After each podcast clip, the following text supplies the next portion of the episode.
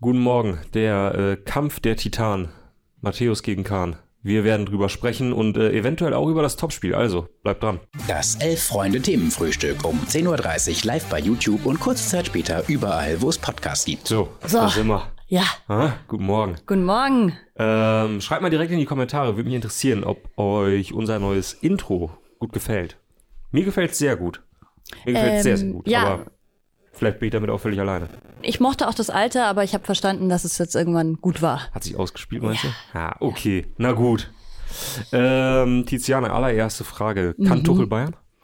Offensichtlich, offensichtlich, aber nach einer Woche, ähm, more or less, einem Spiel ist noch ein bisschen früh. Boah, ey, mi- hast du es mitbekommen bei Sky? Diese Frage wurde ungefähr 53 Mal gestellt. Kann Tuchel Bayern? Nee, ich war beschäftigt, ich saß in der Kneipe und Ah, okay. hatte noch andere Gespräche am Laufen, So. deswegen die ganze Vorberichterstattung habe ich mir jetzt nicht so gegönnt. Natürlich habe ich aber diese ganzes, dieses ganze Geplänkel mitbekommen, kann man sich ja auch im Real Life nochmal angucken. Mhm. Und ich muss sagen, das war mal wieder eine Sternstunde des Fernsehens, oder? Sowas kriegt man nicht mehr so häufig zu sehen. So ein bisschen, das ist das gute alte Wetten, das Feeling, ne? Wo die Eltern sagen, bis heute darfst du mal ein bisschen länger aufbleiben. Und dann auf einmal merkst du so, oh, heute, heute passiert was. Kahn gegen Matthäus und so völlig ohne Ankündigung. Ich fand's richtig, ich fand's richtig großartig. Ich habe mich richtig. Richtig mit Anlauf, aber ich habe mich auch gefragt, wo das herkam, ob da schon länger was schwelt zwischen den beiden, Bestimmt. weil es klang fast so. Also jetzt auch im Nachgang gab es noch mal ein paar Kommentare, die ich gleich noch mal vorlesen kann, ähm, wo sich Kahn noch mal in der Bild geäußert hat, noch mal so ein bisschen nachgetreten und Matthäus hat ja dann auch noch mal gesagt, er, er findet diese ganze Timeline ist ihm nicht schlüssig und so Ungereimtheiten. Also das ist noch nicht zu Ende erzählt. Nee, da- das ganz bestimmt nicht. Ähm, ich finde es halt irgendwie großartig, abseits äh, des, des Spiels an sich. Deswegen müssen wir auch drüber reden, weil es einfach. Ah, es ist einfach wieder so, eine, so ein kleines Unterkapitel, so eine kleine Fußnote des FC Hollywood, der ja so in den letzten Wochen endlich wieder da war, ähm, mit Brazzo, mit Kahn, mit dieser ganzen, mit dieser ganzen Nummer da rund um äh, Nagelsmann und Tuchel und dass jetzt auch noch äh, Lothar Matthäus quasi aus der Versenkung äh, äh, auftaucht und, und äh, Teil dieses ganzen ähm, Films ist, das finde ich einfach fantastisch. Ja, total. Also äh, ich kann ja mal kurz das Statement von Matthäus noch, das im Ja, Nachgang. Ja, kam. mhm, äh, er, er hat gesagt, ich gehe davon aus, dass er rund um die Sache nicht die Wahrheit sagt, also Kahn. Mhm. Mich irritiert die zeitliche Abfolge und das Statement der Nagelsmann-Agentur erhärtet meinen Verdacht. Denn es geht ja die ganze Zeit back and forth zwischen den Bayern, ähm, dann den Medien, dann Nagelsmanns Agentur ähm, oder Management. Also es ist so, äh, es passiert ja eigentlich jeden Tag irgendwie was. Ja, ja. Und es geht immer um die Frage, äh, wer hat wen angerufen, Genau. wer hat wem schon Bescheid gesagt, wer hätte wem Bescheid sagen müssen ähm, und warum wusste Fabrizio Romano am Ende alles als allererstes. So. So Ja. Das ist so, das und ist so wer die, die, ist die halt, wer, ne? ist, wer hat geleakt? Das ist genau, ja auch wer, eine, wer hat geleakt Ja. und wie moralisch verkommen sind, sind die Bayern. So, das ist ja so ein bisschen, worum sich alles dreht. Das Mir Samir wird in Frage Das gestellt. Mia Samir. Und gerade deswegen muss ich sagen, finde ich es halt auch so unglaublich lustig, weil es so unglaublich lächerlich ist. ja. Also, Am Ende ist es eigentlich egal, wer hat wen zuerst angerufen. Es ist halt natürlich. jetzt passiert, wie es passiert ist. Man Natürlich. könnte auch sagen, hey, es war vielleicht irgendwie, es ist nicht alles ideal gelaufen. Wir wünschen ihm das Beste. Und das finde ich halt, also um das vielleicht so ganz kurz ernsthaft zu besprechen, ähm, äh, das finde ich so den einzigen echten Fehler der Bayern, nicht einfach jetzt zu sagen, so ja, das lief halt mies. So. Genau. Äh, Also es ist ja völlig klar, dass es ganz viele Fragen rund um diese Trainerentlassung gibt und ähm, dass viele sich fragen, hätte man Nagelsmann überhaupt entlassen müssen? Mhm. Und die Bayern haben eine Entscheidung getroffen, haben gesagt, so ja, Tuchel ist auf dem Markt und wir wollen da eine Veränderung, wir machen das jetzt. Und ähm, ob das am Ende richtig ist oder nicht, wird man sowieso erst in der Endabrechnung dann irgendwie feststellen, Ja. wie viele Titel holen sie dieses Jahr oder nächstes Jahr. Äh, und dann wird man sagen, gute oder schlechte Entscheidung. Aber ähm, Entschuldigung, Kollege, äh, Kollege, ich habe mein Handy, hab ich mein Handy dabei? Das weißt Kollege nur du. Kropper, Kollege Kropper weist darauf hin, dass wir den Flugmodus einstellen müssen. So, man hört jetzt auch nicht mehr knistern. Ähm, jedenfalls, ähm, es ist alles irgendwie so, so komplett egal, dann darüber zu diskutieren, finde ich, wer hat wen zuerst angerufen oder wer hätte da, weil es ist völlig klar, dass die Bayern das nicht sauber abgewickelt bekommen haben. Das ist einfach so. Und man muss natürlich auch sagen, ich will jetzt gar nicht ähm, hier für die Bayern sprechen, aber es musste schnell gehen, das ist auch klar. Ja. Ähm, man musste das sehr schnell äh, abwickeln mit Tuchel, weil er sonst vielleicht einfach vom Markt gewesen wäre. Und das finde ich, glaube ich, versteht auch jeder. Ja. Ähm, und auch diese Art und Weise, wie inzwischen Trainer entlassen werden, das ist ja nicht nur bei den Bayern so. Das muss man auch festhalten. Ja. Ähm, aber sie müssen sich halt dann, finde ich, schon gefallen lassen, dass manche Leute das kritisieren. Ja, total. Und, und dass man dann sagt, ja, also ähm, Kahn hat sich ja dann auch so echauffiert darüber, dass sozusagen ihm vorgeworfen wird, dass er den Stil nicht wahre Aha. des FC Bayern wo ich mir denke, ja, okay, wenn du so äh, dastehen möchtest, als der, der immer alles richtig macht, als die Bayern, die irgendwie alles sauber machen, dann musst du es halt sauber machen. Und wenn es nicht ist, dann musst du dir die Kritik Ja, und gefallen. es war halt einfach nicht sauber. Und es ja. war aber auch schon in dem Moment nicht mehr sauber, als Fabrizio Romano der Erste war, der bei Twitter irgendwie geschrieben ja. hat, Nagelsmann ist raus. Also ja. in dem Moment haben die Bayern jegliche Kontrolle über das Geschehen irgendwie verloren und dann haben sie versucht, das Ganze einzufangen. Und ich finde, sie haben das auch eigentlich ganz okay gemacht für die Situation, in der sie dann da waren. Und Fußball ist halt ein Scheißgeschäft. So, das kann man ja auch einfach mal. Und deswegen finde ich auch, ähm, in dem Fall finde ich so ein bisschen, ja, fast langweilig von Matthäus, dass er jetzt so versucht, diese Timeline aufzumachen. Oder mhm. dass generell Journalisten versuchen, diese Timeline, wer hat da wem und so. Ja, Mai.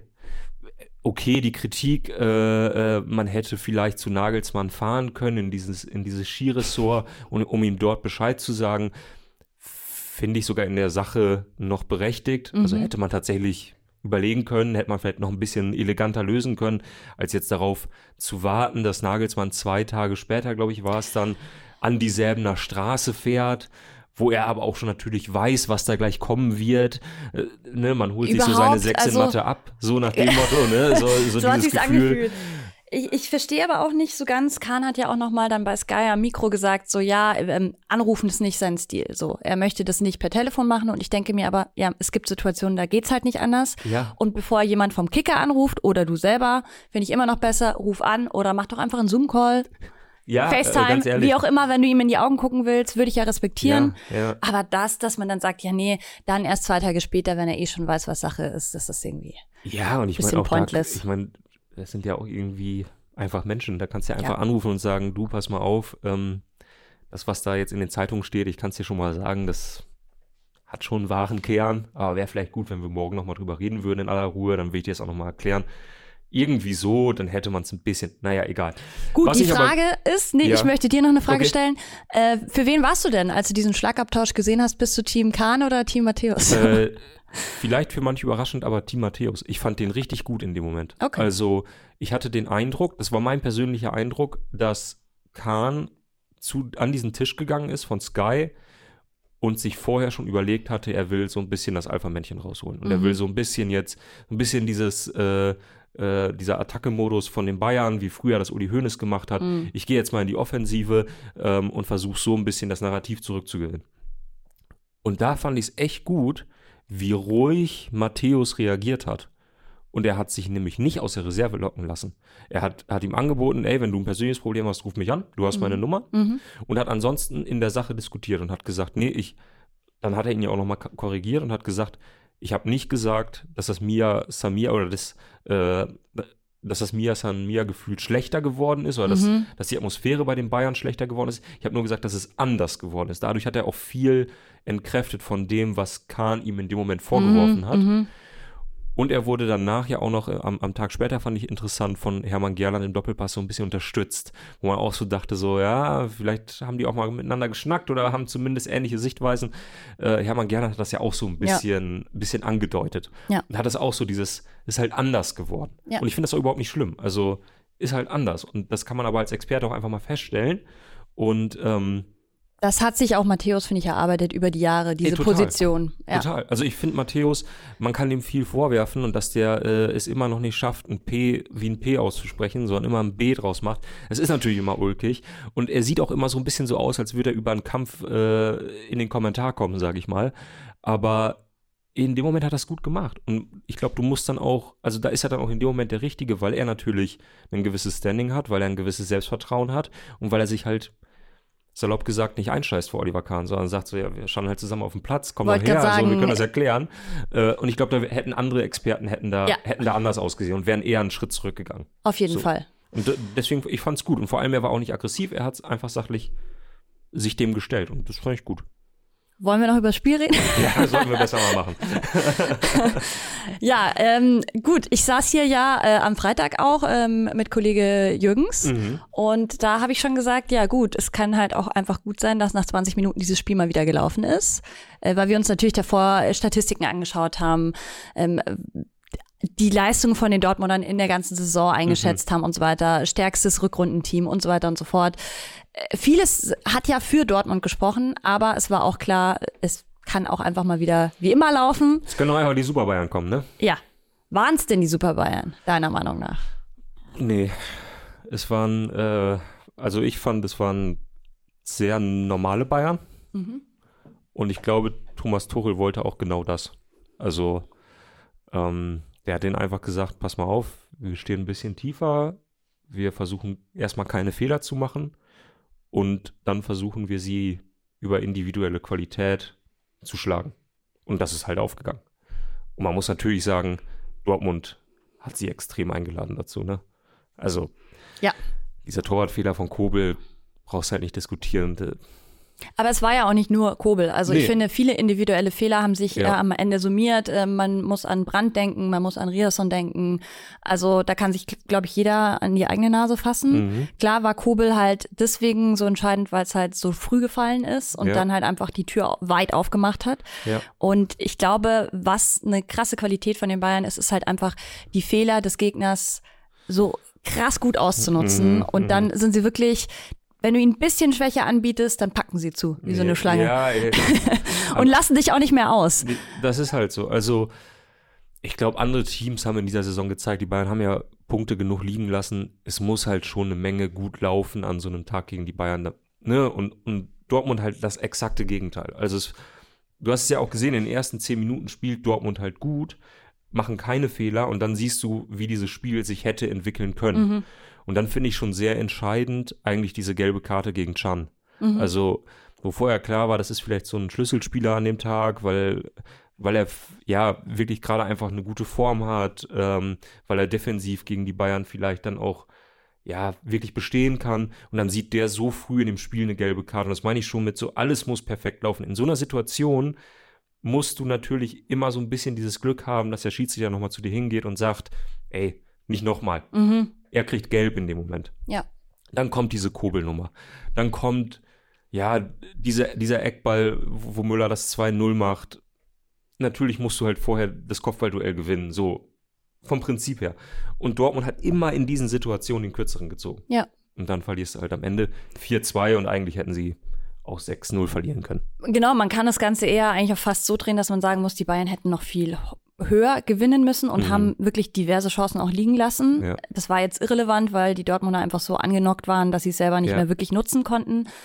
Aber das könnte vielleicht auch noch mal im Laufe der Saison gegen andere Gegner, ich denke da beispielsweise auch in die Champions League, könnte sich das auch noch mal rächen. Ja, stimmt. Äh, ganz zum, äh, oder mein letzter Punkt dazu, ähm, was man, finde ich, Dortmund wirklich, ähm, also wo man sie kritisieren muss, ist der Punkt, finde ich, dass sie nach dem 1 zu 0 viel zu hektisch geworden sind. Also das 1-0 kann fallen, ist halt einfach so ein Fehler ja. und, und alles, was ich gerade meinte, es gibt halt so Situationen, 50-50, hast halt häufiger Pech, schade, aber was du denen wirklich, ähm, äh, wo du sie wirklich kritisieren musst, ist einfach der Punkt, dass sie nach dem 1-0 total hektisch geworden sind, plötzlich total viele Räume auch aufgemacht haben.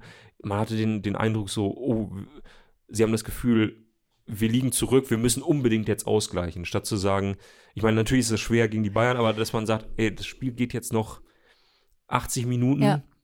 Bisschen Ruhe reinbringen. So, ja. wir halten uns trotzdem an den Plan und das haben sie halt nicht mehr getan, nee. sondern sie haben plötzlich irgendwie ein bisschen wild gespielt und dann passiert halt das, was ich, die Super Bayern.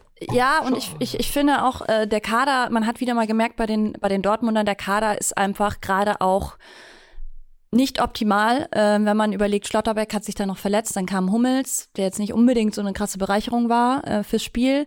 Ja, und auch von der Bank, was da noch gerade geht, ist halt auch, finde ich, bei Dortmund natürlich das nicht stimmt. zu vergleichen mit den Bayern, weil einige Schlüsselspieler sind halt verletzt. Ähm, Bino Gittens beispielsweise, der oft noch von der Bank kam, den hast du halt mhm. halt gerade nicht. Weil er in dem Spiel halt auch nichts mehr ausgefressen hätte, ne? Also nee, war halt einfach in der zweiten Halbzeit dann nicht mehr, aber sozusagen insgesamt finde ich der Kader, man hat schon gemerkt, dass der abfällt im Vergleich zu den Bayern. Ja. Also gerade schon, die ja, waren klar. echt Premium am Samstag. Also ob das ein Delicht war, ob das ähm, ein Sommer war, ob das, äh, weiß ich nicht, Müller mit zwei Toren mal wieder. Also haben echt alle gut gespielt, kann man einfach nur so sagen. Ja. Und du kannst halt dann schön rotieren, weil du hast ja noch die Bank voller Topstars. ja, wobei die Bayern ja wirklich dann nachdem sie gewechselt hatten, nicht mehr so stark waren. Also das war ja dann eigentlich die Phase, in der Dortmund dann auch besser, besser aufkam. So. Gut, du weißt aber auch als Spieler, du musst ja auch nicht 100% geben. Bei dem Sti Spielstand. Will ich jetzt mal entgegenhalten, dass die, die eingewechselt wurden, nächste Woche gerne spielen möchten. Also, also da würde ich jetzt eher unter einem neuen Trainer eher 120 geben als. Du vielleicht schon. naja, Ah, lassen wir es mal dahin naja. gestellt. ähm, ja, ich glaube, so viel mehr kann man jetzt zu diesem Spiel auch nicht sagen. Ähm, glaubst du denn, dass es jetzt die Meisterschaft entschieden hat? Das ist ja der, der große, die, diese Nee. große Frage, die sich alle stellen. War es das jetzt? Nee, gar nicht. Also das ist ja irgendwie auch das Schöne an dem Spiel gewesen, dass man, äh, die Bayern haben jetzt zwei Punkte Vorsprung, Mhm.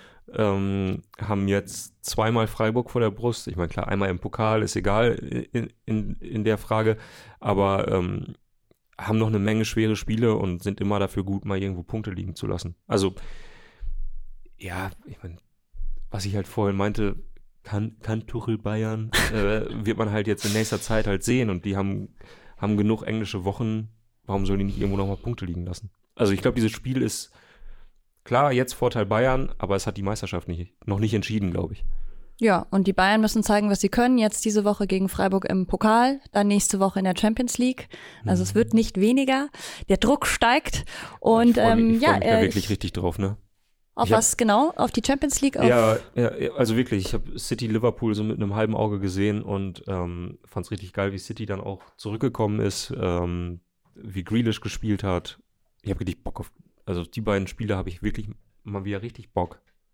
Ja, ich freue mich auf die italienischen Spiele. Ich habe nämlich gestern Serie A geguckt und Mm. habe wieder. Mm, Milan hat Neapel geschlagen, ne? Ja, hoch. Äh, 4 zu 0. Auswärts. Ja.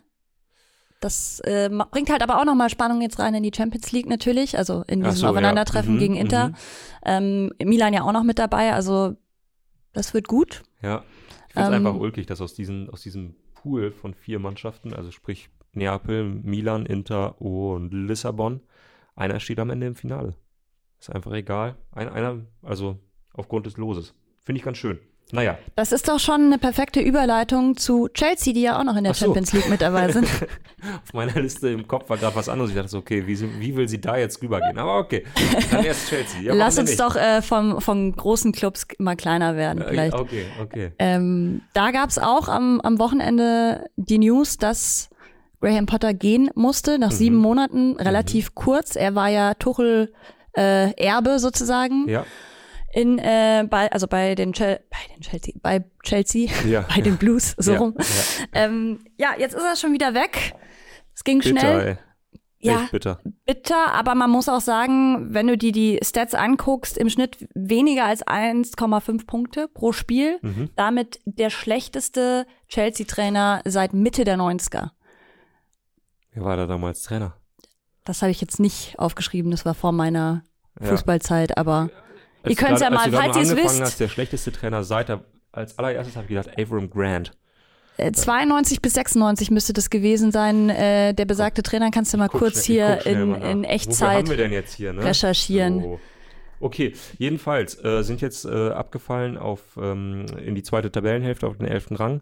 Ähm, Sieben Punkte auf europäische Plätze, was verrückt ist, wenn man sich vorstellt, dass sie vielleicht keine europäischen Plätze erreichen könnten. Das heißt, nächstes Jahr womöglich nicht international, Mhm, außer sie gewinnen das dieses Jahr. mhm, Ähm, und es wird natürlich jetzt schon wieder drüber gesprochen, wer könnte mhm. der nächste Chelsea-Trainer werden. Und wird's Nagelsmann?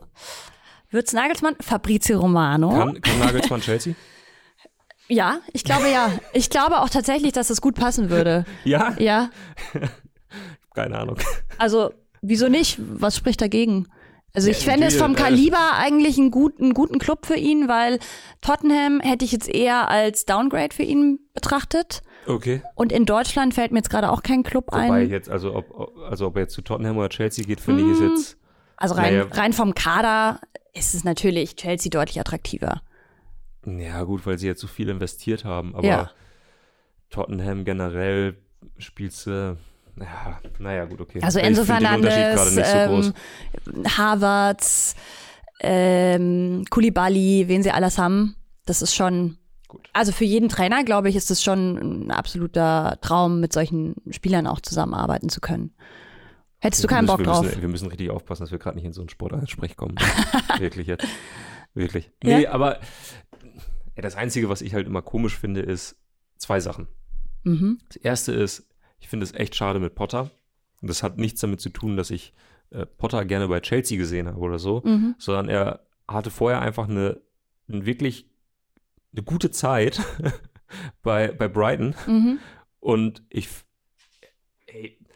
das ist, das ist immer dieser Move von Trainern, zu einem Verein zu gehen, von dem sie denken, ähm, damit geht halt irgendwie mehr und ich spiele mit denen Champions League und ähm, irgendwie habe ich da finanzielle Möglichkeiten. Und nach sieben Monaten endet sowas und du stehst ohne da. Statt einfach, so wie es in Deutschland Urs Fischer, Christian Streich machen, bleiben einfach mal bei ihren Mannschaften, wissen, dass sie gerade eine erfolgreiche Zeit spielen für die Möglichkeiten, die sie eigentlich mit diesem Verein haben und bleiben dort und sind zufrieden. Und das verstehe ich manchmal nicht. Dass man nicht einfach auch mal zufrieden ist und sagt, ich bleibe bei Brighton, weil ich habe da einen geilen Kader und wir spielen einen guten Auftakt und mit denen wäre er jetzt möglicherweise auch Sechster, Siebter, so wie sie aktuell in der, in der Tabelle stehen und wäre glücklich, wäre ein glücklicher Mensch. Stattdessen ist er jetzt gerade bei Chelsea rausgeflogen. Das ist doch scheiße. Sehe ich anders, muss ich sagen. Also mein Mitleid hält sich mit so Leuten halt auch in, in Grenzen, wenn ich mir jetzt hält sich überlege. mein Mitleid auch mit, mit dem in Grenzen, aber- 2027 Vertrag, der casht nochmal richtig ab. Äh, der, der hat auch, also es gab eine Ja, fette Ablöse für Brighton, die haben auch an dem Deal gewonnen. Am Ende geht's doch ums Geld. Also darüber müssen wir ja nicht sprechen, oder? Ja, natürlich, aber trotzdem ist es doch scheiße. Also, ich meine, du bist halt Trainer von Brighton und da verdienst du halt auch ein paar Millionchen. Äh, ist doch völlig Banane, was auf deinem Konto, also Tobi Arns, gut Mensch. den, ja, keine Ahnung, in den Sphären ist doch, du kannst dir eh alles kaufen, was du haben möchtest. Von daher. Ja gut, du- aber ich glaubst das du nicht, meine? dass es eine Herausforderung auch beruflich ist? Ja, Für doch genau, ihn? aber Also ich spielst ja eh schon Premier League. Also Du spielst Premier League, halt aber du kannst natürlich dann auf einmal mit den ganz großen Playern mitschwimmen und es hätte ja auch gut gehen können. Und Ja, sonst natürlich. denkst du dir vielleicht, wenn du Ich so ein Angebot bekommst, denkst du dir vielleicht, du nimmst es nicht an, hätte ich damals mal Nee. diesen Chelsea-Job angenommen. Nee, Wer Das weiß. ist, das ist genau dieses, dieses, dieser Dieter Hacking-Move, ey. Jedes Mal irgendwie von Aachen zu Hannover, weil da irgendwer angerufen hat, von Hannover nach Nürnberg oder andersrum. Nee, ich muss da nochmal den Verein wechseln, weil da sind ganz andere Möglichkeiten. Hör auf, ey, ganz ehrlich. Du spielst Premier League, du hast, einen, du hast einen geilen Kader zur Verfügung, dein Besitzer ist irgendein Pokerspieler, äh, der noch einen zweiten Club in Belgien hat. Äh, mach doch einfach mal das. Ist doch auch gut. So, und jetzt stattdessen bist du halt ohne Job. Naja, mich. Es ist, glaube ich, die traurig. Frage, das ist eine Charakterfrage. Hat man Bock, äh, ständig sozusagen, braucht man immer neue Anreize und will sich da auch irgendwie pushen? Oder ist man halt einfach der Typ, der sagt, nee, ich möchte einfach mir langfristig was aufbauen, investiere da auch Zeit, Energie rein und auch wenn es mal nicht läuft, ich, ich halte auch in diesem Club dann fest. Ich, ich glaube, das ist am Ende eine Menschenfrage, einfach, wie, wie du als Mensch tickst. Ja, Ja, dann finde ich halt blöd, wie der tickt. ja, Naja, gut. so. Menschlich enttäuscht. Menschlich Ganz enttäuscht. kurz noch, ähm, äh, letzter Gedanke zu Nagelsmann. Ich finde es immer ein bisschen seltsam, wenn Trainer gerade irgendwo waren, Mhm. rausgeflogen sind und dann direkt wieder aufs Karussell steigen. Das finde ich immer ein bisschen. Ich finde, da muss man auch so ein bisschen mehr arbeiten wie Markus Gistol. Einfach auch mal sich ein Jahr zurücknehmen, gucken, wie geht's weiter, dann neu angreifen. Finde ich auch das, so. Da wollte ich dir jetzt die Überleitung bieten zu, Zu Stuttgart. Stuttgart. Ja, denn darüber müssen wir noch sprechen. Äh, Bruno Labbadia, der, es geht viel um Trainer heute, ne? Aber egal. Ähm, Bruno Labbadia beim VfB Stuttgart steht vor dem Aus. Das Ich berichten zumindest die Medien. Genau, ich habe es nur so am Rande im ersten Moment mitbekommen, weil ich sag ganz ehrlich, wenn ich irgendwo sehe, Eil, VfB Stuttgart, meistens mache ich danach was anderes, als den Satz noch zu Ende zu lesen. Nein, Spaß. ähm, ich habe es einfach nur in der Eilmeldung gesehen und, und es hieß halt Labadia vor dem Aus und wie das dann manchmal eben so ist. Ähm, eigentlich greifen dann, äh, wie, wie heißt das? Äh, greifen die Gesetze des Marktes, des Geschäfts. Und dann Markt, weiß man eigentlich so, ja. ja, okay, er steht vor dem Aus, und dann weiß er eigentlich so, okay, in acht Stunden gibt es halt irgendwie so einen Tweet vom VfB Stuttgart. Äh, Wir haben uns getrennt. wir Ja. haben uns getrennt, Ja. vielen Dank für, für alles und so weiter. Kam jetzt aber diesmal nicht, sondern Mhm. Bruno Labbadia stand relativ überraschend gestern ähm, beim Spielersatztraining und ähm, ja, stand dann da rum und machte einen etwas unglücklichen Eindruck auf den Fotos. ja, gut. glücklich wäre ich jetzt auch nicht, wenn man so, das ist nämlich jetzt so das, das Gegenbeispiel zur, zur Causa Nagelsmann. Es wird sich wohl umgeguckt. Vielleicht wird das auch schon ihm kommuniziert, aber es gibt, glaube ich, gerade noch nicht die perfekte Alternative. Also mhm. wenn wir hier von perfekt sprechen können. Markus Gisdol soll es scheinbar nicht werden, auch mhm. Magath scheinbar nicht. Ähm, auch der Wurden zwischenzeitliche. Aber beide, beide wirklich ernsthaft gehandelt, muss man wirklich dazu sagen. Also Gisdol auf jeden Fall, Magath weiß ich nicht, ob es nur ein Gerücht war, aber. Ja, ich glaube, das war, das ja. war, glaube ich, mehr so ein Gag. Aber, ja. aber Gisdol war tatsächlich, ja. also vieles deutete darauf hin, dass der das wird. Genau. Es gibt noch ein, äh, eine Personalie, Ludovic Manier. Ja. Ähm, der ja mit Stuttgart Meister wurde und mit Bremen, ähm, der jetzt zuletzt bei Alltag auch äh, trainiert hatte, bevor Klose kam. Mhm. Klose da auch schon wieder weg. Genau, äh, also es ist ein äh, reines Karussell die ganze Zeit. Und der ist wohl tatsächlich jemand, ähm, mit dem man sich näher auseinandersetzt. Mhm. Was das jetzt genau heißt, ob man ihn holt, er ist gerade noch in Lausanne, soweit ich weiß, also mhm. ist äh, in der Schweiz viel tätig gewesen. Und ob er dann auch Stuttgart vom Abstieg rettet, das ist die nächste Frage natürlich, weil man hat ja jetzt schon den dritten Trainer in dieser Saison. Und ich habe es ähm, auch in den Gruppenchat geschrieben. Ich habe da mal nachgeguckt, äh, was ist eigentlich äh, Rekord und es sind fünf Trainer in einer Saison. Also nicht bei Stuttgart, aber insgesamt. Also sie haben noch paar okay, Möglichkeiten. Fünf, fünf, Trainer in einer Saison. Mhm. Ähm, mein allererster Tipp wäre Hertha im Abstiegsjahr 2000 die sind mit dabei, aber die waren nicht Erster. Aber es war auch, glaube ich, kein Bundesligist. Ich glaube, es waren äh, aus der zweiten Liga ah, ein okay. Team. Weil ich hätte jetzt gesagt, Hertha hatte in dem Jahr, sind angefangen Vier hatten mit, sie. Mit Favre? Sind angefangen mit. Mhm. Nee, das war das war das. Zwei, das war doch später bei ja. Hertha. Ja, das war 2015 oder so. Ah, ah ja. Felix Gropper, da meldet er sich aus dem Off. Ja. Wie geht's denn der Eintracht? Och, äh, wenn man nicht von Köln beschissen wird, ganz gut eigentlich. Gut, lassen wir das. Äh, stell, mal, stell mal das Mikrofon besser wieder. wir, müssen, wir müssen auch bei, bei Felix langsam mal ähm, äh, auf den Blutdruck achten, deswegen äh, zu, zur eigenen zur eigenen Sicherheit. Reden wir morgen über Eintracht Braunschweig. Äh, hatte Schalke nicht auch fünf Trainer beim Abstieg? Es waren mehrere. Also das mit den fünf, das hat, glaube ich, nicht nur ein Team geschafft. Jetzt, jetzt willst du es wissen. Ja, ah. ja, ja, ja. Ähm, egal, lass uns, lass uns weiter über, über äh, Stuttgart sprechen. Lass uns gerne nochmal auch seine Bilanz angucken von Bruno Labbadia. Ein okay. Sieg aus elf Spielen, sieben Pleiten aus den letzten neun Spielen. Also da ist, muss ja, man echt sagen. Köln haben sie gewonnen. es spricht echt nicht viel für ihn.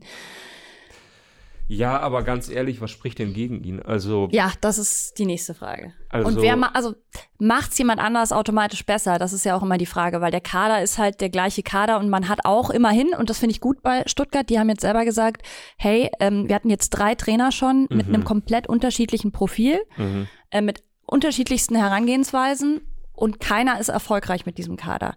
Also ist halt die Frage, sollen wir überhaupt den Trainer jetzt schon wieder wechseln? Und das finde ich eine berechtigte Frage. Ja, ich habe gerade mit einem Auge in die Kommentare geguckt. Mhm. Äh, einige Stuttgart-Fans äh, auf jeden Fall äh, mit dabei. Ähm, Il Maestro schreibt, beim VfB ist das Wasser bis unterkante Oberlippe. Ähm, hier schreibt jemand, wirtschaftlich und sportlich gesehen. Mhm. Ähm, Linie 1455 schreibt, nein, diese Trainerdebatten bei meinem Verein geht mir voll auf die 12 seit neun Jahren. Mhm. Ähm, Anna Panna schreibt, niemand ist glücklich, wenn er Stuttgart trainiert. Ähm, äh, jedenfalls diese Kommentare, die, die decken sich alle so ein bisschen und ähm, ich sag mal, ähm, Fazit bei allen ist, Stuttgart hat halt ein viel größeres Problem. Stuttgart, das ist wirklich seit vielen, vielen Jahren A, eine Shitshow und B, müssen die sich eigentlich jedes Jahr aufs Neue bedanken. Bei Schalke 04, beim HSV, bei all diesen Clubs, die immer wieder davon ablenken, wie mies es in Stuttgart läuft. Dankeschön, das sage ich eigentlich seit Jahren. Ich habe immer das Gefühl, jeder nimmt Stuttgart viel zu gut wahr für das, was sie eigentlich spielen ja, seit Jahren. Ja, die sind, die haben sich in den letzten Jahren zu einer absoluten Fahrstuhlmannschaft entwickelt. Ja. Es gibt bis auf diese eine halbe Saison, wo sie mal wirklich gut waren vor ein, zwei Jahren, ist es eigentlich qualitativ echt Gut, für die Tonne, muss aber man sagen. Ganz ehrlich, ich glaube, du kannst bei allen oder fast allen 18 Bundesligisten kannst du äh, in die letzten Jahre gucken, da findest du überall ein gutes halbes Jahr. Also um ein gutes halbes Jahr zu spielen, sollte der Anspruch von jedem Bundesligisten sein, mindestens. Ja. Ähm, ich finde, Stuttgart hat null Konzept. Das ist die erste Truppe, die mir einfällt, wo ich drauf schaue und überhaupt keine Ahnung habe, was das werden soll. Also das sind, das sind ja auch vieles völlig okay Spieler. Mhm. Ja, also Waldemar Anton, völlig okay. Sagadu sieht, glaube ich, bei vielen Bundesligisten völlig okay aus. Ähm, Silas sowieso. Super Spieler. Und zusammen ist das eine Truppe, bei der ich überhaupt keine Ahnung habe, Mhm. wofür die stehen. Ja. Was soll das werden? Also bei Schalke weiß ich wenigstens, die wollen irgendwie die Null halten, ein bisschen kämpfen äh, und vielleicht fällt vorne was. Da ist wenigstens mittlerweile, zumindest seit dem Winter, eine grundsätzliche Idee drin, wie man Erfolg haben will. Ja. Und selbst beim ersten FC Köln, die gerade, ja, nicht so ansprechenden Fußball spielen, da weiß man wenigstens, wie sie versuchen, an Punkte zu kommen. Bei Stuttgart, ich habe keine Idee. Ich habe mal vorhin geguckt, die sind irgendwie siebter bei den gespielten Pässen in der Bundesliga. Das heißt, die spielen ja auch wirklich, die versuchen Fußball zu spielen. Aber Dazu Mit passt auch, Konzept? wenn man sich die Statistiken jetzt vom Wochenende anguckt, die hatten mehr Torschüsse als Union. Sie hatten deutlich mehr Ballbesitz, 63 Prozent im Vergleich zu 37 Prozent. Sie haben fast doppelt so viele Pässe gespielt. Sie haben deutlich äh, höhere Passgenauigkeit, 81 Prozent. Und trotzdem verlierst du 3-0 gegen Union. Ja, aber weil Also- Union seit mehreren Monaten genau zeigt, wie man es halt machen Ja. kann, indem man einfach einen sehr guten Plan hat. Und natürlich fällt vorne mal einer mehr, als es unbedingt sollte, aber die wissen halt, was sie dort tun. Und bei Stuttgart jetzt völlig auch da geht, da funktioniert irgendwie gar nichts. Und ich meine, das hat nicht nur was auf dem Platz zu tun, sondern was dort rund um diesen Mhm. Verein passiert. Das ist ja das eigentliche Thema beim VfB Stuttgart. Das ist genauso planlos.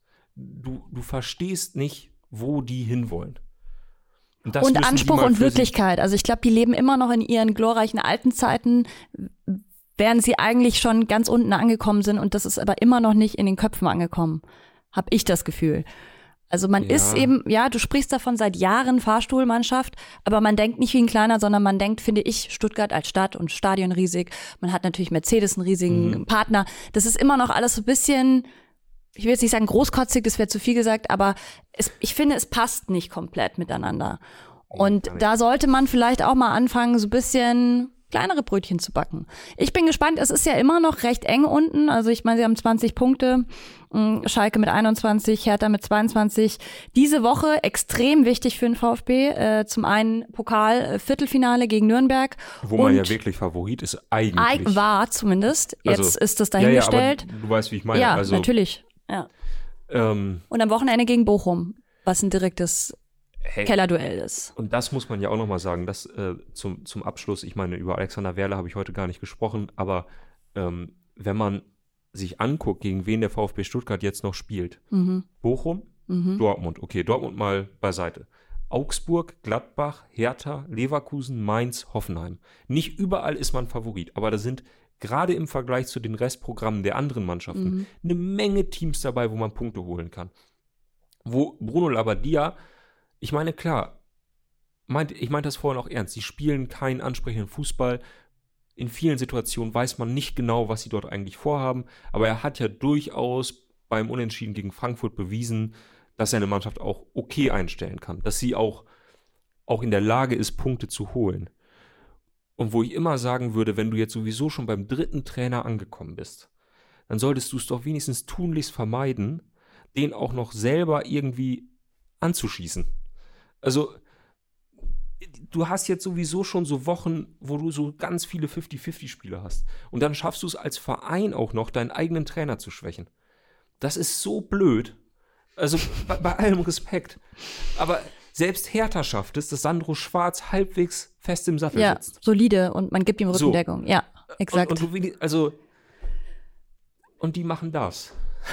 das. Mir geht, also ich, es tut mir leid, sehr wahrscheinlich, wenn jetzt irgendjemand vom VfB Stuttgart zuguckt, der wird jetzt sagen, viel zu kurz gedacht und wir haben doch ein Riesenkonzept oder so, aber es tut mir leid, ich erkenne das einfach Ja. nicht. Meine Meinung dazu. Naja, Gut. Haben wir auch drüber gesprochen. gut. Ähm, worüber müssen wir noch reden? Wir müssen noch zwei, ähm, ein Heft dürfen wir heute Oh noch ja. verlosen. Äh, du darfst heute gerne Oh, die Losfee spielen. Zwei Äh, Leute haben richtig getippt. das war das Rhein-Derby, ne? Das Rhein-Derby. Das ist sowieso schon mal groß, dass man beim Rhein-Derby 0-0 tippt, damit auch noch belohnt wird. Dann hat man es aber auch verdient, würde ich sagen. So. So. Tja, weil ihr Freunde sparen muss, gibt es trotzdem nur ein Heft zu gewinnen. Äh, und das geht diesmal an. Oh, was ist das für eine schöne Schrift? Fabio Lisch. Fabulous Fab 1895. Ich glaube, der Mann ist Düsseldorf-Fan und tippt wahrscheinlich 0 zu 0 aus Sympathie. Na gut. Anna Panna äh, ist übrigens ganz entzückt von deinem Rant und schreibt, oh Gott, Tobi ist so in Form, ich liebe es. Ja, endlich mal wieder ein Rant am Montag. So, Danach fühlen wir uns ne? alle besser. Ähm, ja, Ja, schön war's. Hat mir Spaß gemacht. äh, lasst uns gerne, falls ihr den Podcast hört, eine Bewertung da, da freuen wir uns sehr. Ja. Wie immer, ähm, gerne fünf Sterne. Ähm, kleiner Vorschlag. Oder auch hier bei YouTube natürlich einen Daumen nach oben. Auch das hilft uns. Und lasst uns auch gerne einen Kommentar da, ob ihr es auch so drastisch seht wie Tobi Ahrens. Geht der VfB runter oder nicht? Und erkennt ihr vielleicht einen Plan, dann erklärt ihn uns gerne. Ja. Ähm, und äh, dann? Wirklich, ich bin wirklich interessiert. Also, äh, ich glaube, das kann man schon verraten. Es wird in der, in der nächsten Elf-Freunde-Ausgabe ein Stück zum VfB Stuttgart geben und ich freue mich darauf. Ich habe es noch nicht gelesen, äh, weil es gerade auch noch so in der Mache ist, sage ich mal. Ähm, aber ich glaube, darauf kann man sich freuen, weil ich finde, VfB Stuttgart, das nur zum Abschluss. Ich meine, das gerade äh, auch nicht immer alles auf die Goldwaage legen, aber ich finde halt einfach, man müsste viel häufiger über den VfB Stuttgart sprechen und was da falsch läuft und warum das da falsch läuft. Und das, vieles von dem war gerade polemisch, aber ich glaube, dieser Verein hat ein echtes Problem und das muss man auch mal klar benennen. Weil, weil was du sagtest, die kommen halt häufig in der öffentlichen Bewertung meiner Meinung nach noch zu gut weg. Absolut. Also ich bin froh, dass du das jetzt mal so drastisch gesagt So. hast. Ja. Und dann wünschen wir euch einen guten Wochenstart und sehen uns morgen wieder. Morgen dann der große FC Augsburg Rant. In diesem Sinne. Tschüss.